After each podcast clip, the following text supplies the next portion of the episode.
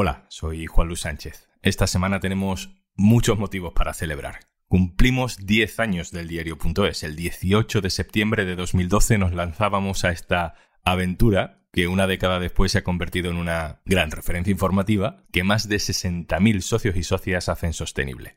Vamos a estar este jueves, del jueves a sábado, en Valencia para celebrarlo en el Festival del Diario.es. Y ahí haremos en directo un episodio especial de Un tema al día un tema al día, este podcast, que además cumple hoy un año. Hemos arrancado nuestra segunda temporada superando todas nuestras expectativas. Sois muchos escuchando cada día. Notamos el cariño, nos tenéis siempre ahí por arriba en los rankings de las plataformas de podcast.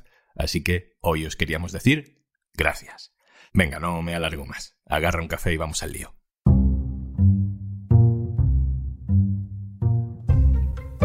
Desde Inglaterra nos llega la imagen del respeto, el sonido del luto silencioso, los vivas a la monarquía. ¿Cómo puede ser que en un país en declive, que ha estado 70 años con la misma reina y ahora con un rey impopular, no haya republicanos? ¿O sí los hay? Hoy, en un tema al día, ¿no hay republicanos en Reino Unido? Una cosa antes de empezar. Cara azul. Cruz amarillo.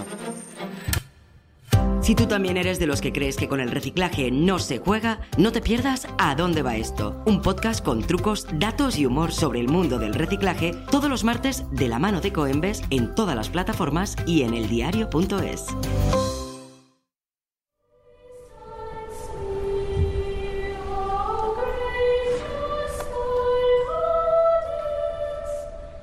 Los 10 días de funeral por la muerte de Isabel II han culminado con una ceremonia llena de jefes de Estado de todo el mundo, un cortejo fúnebre donde miles de personas en la calle rendían homenaje a su reina. Hemos visto largas colas de 12 horas de británicos monárquicos que solo querían pasar unos segundos junto al ataúd. Hemos escuchado a un país en silencio, que a veces, muy pocas veces, se rompía con una protesta.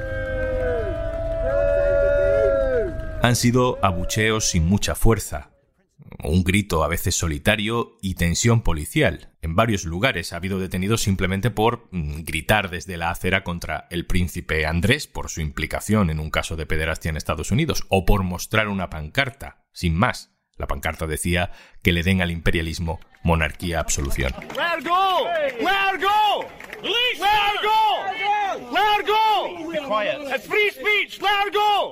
Ante un cambio de escenario tan brutal como el paso de una reina histórica e impasible durante 70 años a un rey polémico sin mucha popularidad, nos preguntamos si hay alguna posibilidad de que el movimiento republicano gane algo de peso en Reino Unido.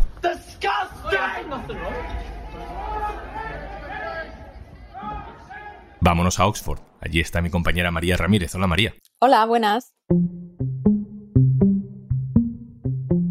Supongo que debe haber republicanos en Reino Unido. ¿Los hay? ¿Se sabe cuántos? Los hay, los hay. Aunque no los hayamos visto mucho estos días, pues según las encuestas, que aquí preguntan eso con mucho detalle y continuamente, hay al menos un 20% de personas que dicen expresamente que les gustaría poder elegir a su jefe de Estado.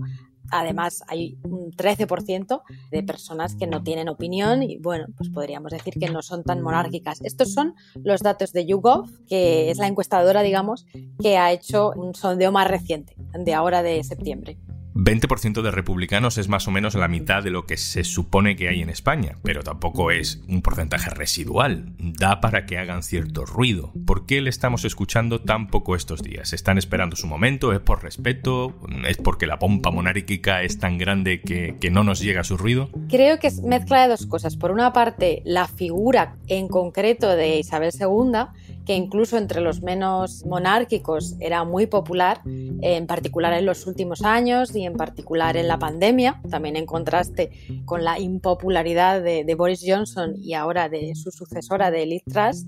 Digamos que la reina era una figura casi refugio frente a otros políticos y luego efectivamente un momento un poco de mm, respeto, de querencia hacia la ceremonia. Digamos que ha habido como una especie de, de tregua. Eso no significa que no los hayamos visto y de hecho pues también ha habido alguna protesta eh, republicana, una silenciosa, otra un poco más movida.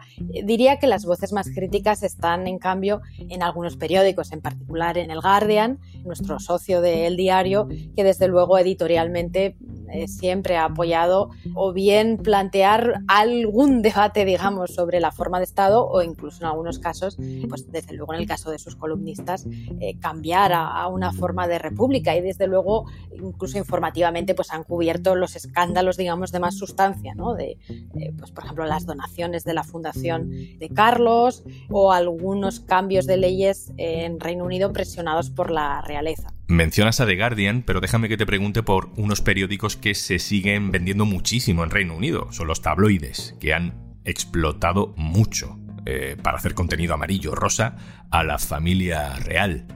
No sé si eso, María, significa de por sí que sean críticos con la monarquía. La mayoría de los tabloides en Reino Unido en realidad son bastante monárquicos.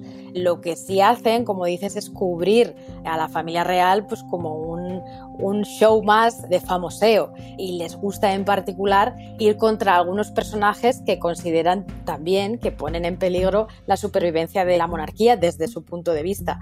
En algunos casos con razón, como la cobertura sobre el príncipe Andrés, que ha sido acusado de un caso de pedofilia, llegó a un acuerdo extrajudicial, y en otros casos casi rayando el racismo en una campaña, por ejemplo contra eh, Meghan Markle, después de que se casara con Harry. Pero en general, digamos que van más bien a favor del, viento monárquico, porque bueno, eh, digamos que es una manera también de, vender periódicos, hay, hay mucho personaje ahí que al final es lo que a ellos les interesa. Ahora bien, los tabloides también son una herramienta que si en algún momento cambia la opinión pública, pueden jugar a favor de, un cambio. Y lo vimos en particular eh, tras la muerte de Lady Di cuando pidieron explicaciones y hubo un momento realmente tenso a la reina por no ser suficientemente empática. Teóricamente los tabloides siempre van de la voz del pueblo, o sea que si la opinión pública va cambiando también cambiarán ellos. Es verdad que la mayoría de sus lectores son mayores, eh, que es donde encontramos más apoyo a la monarquía en Reino Unido. ¿Dónde está entonces el germen político del republicanismo en Reino Unido, en el Partido Laborista, en la izquierda. Ahí, desde luego, una de las eh, cuestiones esenciales ahora mismo es la edad. Aunque es verdad que incluso en la franja de edad de los más jóvenes todavía vemos un ligero apoyo superior a la monarquía que a la república, sí que está claro en las encuestas que las personas que tienen ahora mismo entre 18 y 24 años son mucho menos monárquicas o indiferentes sobre los partidos políticos. Tradicionalmente eran los liberaldemócratas, que es el tercer partido, o una parte de ellos los que, digamos, eran más críticos con la monarquía. Y de hecho, el actual primera ministra, Liz Truss, que es conservadora, cuando de joven era liberaldemócrata, hizo un discurso que ahora se ha hecho famoso pidiendo que llegara la república. Ahora ya se declara muy monárquica y tal. Hay una parte, por lo tanto, ahí y también hay otra parte, aunque ahora bastante silenciosa, del Partido Laborista. Yo creo que el cambio que podemos ver tiene más que ver con que estos jóvenes cada vez crezcan, pero mantengan sus ideas y sean una parte mayor de la sociedad. Pues mira, le he preguntado a un ciudadano inglés, Tim Nolan, que nos manda una nota de voz para explicarnos cómo es ser republicano siendo británico. Hola, Juanlu. Ahora mismo en la prensa, en los medios de comunicación, los republicanos se nos nombra antimonárquicos. No hay ninguna conversación sobre el republicanismo. Sin embargo, hay mucha gente en el país que les preocupa mucho más problemas sociales, económicos, el coste de la vida, el precio de los combustibles, los efectos del Brexit, el futuro de sus hijos, mucho más que la muerte de la reina. Yo creo que es un momento muy importante, sobre todo si miramos en Escocia, donde ya este año encuestas pusieron en un 45% de la población que ve favorable la continuidad de la monarquía y un alto porcentaje que ve que es momento de reevaluar la relación que tiene Escocia con la corona. La muerte de Isabel significa un cortar con el pasado, el mirar hacia el, pasado y los días de gloria de las generaciones que ganaron la Segunda Guerra Mundial Y Isabel se ha identificado siempre con este glorioso pasado. Y Carlos no puede despertar el mismo tipo de conexión emocional con la población. Y eso es muy importante. Ahora, que si eso lo sabemos nosotros, lo sabe también la establishment, ¿no?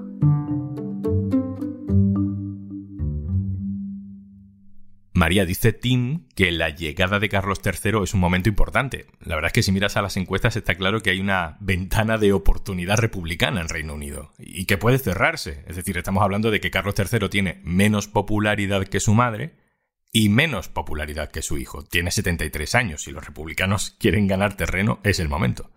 Sí, es cierto que lo que, digamos, sostiene sobre todo el apoyo de la monarquía era la figura de, de Isabel II Carlos siempre ha sido más impopular, desde luego los primeros días con varias meteduras de pata tampoco le han ayudado mucho. Y es fácil que a partir de ahora pues se abra un debate con un monarca que no es tan querido como su madre. El papel de un rey en Reino Unido, como en cualquier monarquía constitucional, es muy limitado, en realidad es puramente ceremonial pero como es una institución que vive de los símbolos, si Carlos empieza a tropezar con esos símbolos, desde luego puede haber eh, más debate y como estamos viendo estos días, sí que hay también ganas en, algunos periódicos de abrir algunos debates también de las finanzas, por ejemplo, pues el hecho de que no pague impuestos por la herencia de su madre, de quién está pagando en un momento de crisis eh, pues, eh, todas estas ceremonias. Desde luego, cuando pasen un poco los días de luto,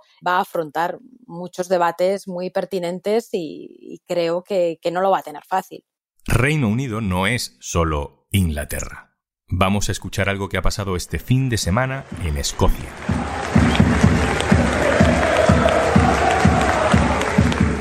En vez de hacer un minuto de silencio y que se escucharan algunos gritos de protesta, la organización decidió hacer en este partido un minuto de aplausos a la reina. Los aficionados del Celtic de Glasgow comenzaron a cantar, se oye de fondo, If you hate the royal family, clap your hands. Es decir, si odias a la familia real, toca las palmas.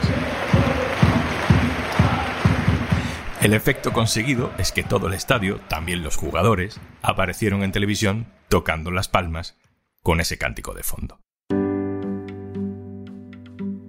María, ¿qué ambiente monárquico hay en el Reino Unido que no es Inglaterra? Hay diferencias, desde luego, y el movimiento independentista de Escocia no está tan ligado ahora mismo a una protesta contra la monarquía como a un querer separarse del gobierno de Londres.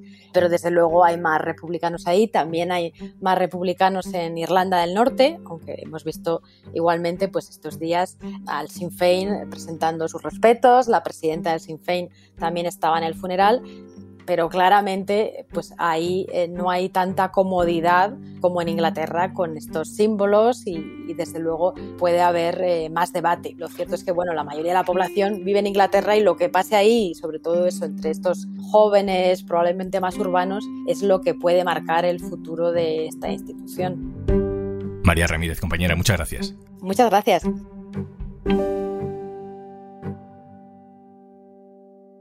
Y antes de marcharnos... 1, 2, 3, 4, 5, 6, 7... Así hasta 60. Disfruta de todos nuestros podcasts y audiolibros en podimo.es barra al día.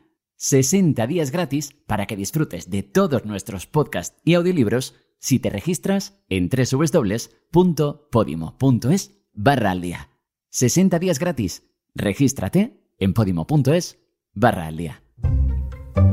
Esto es un tema al día, el podcast del diario.es. Te puedes suscribir también a nuestro boletín. Encontrarás el enlace en la descripción de este episodio. Este podcast lo producen Carmen Ibáñez, Marcos García Santonja e Izaskun Pérez. El montaje es de Pedro Nogales. Yo soy Juan Luis Sánchez.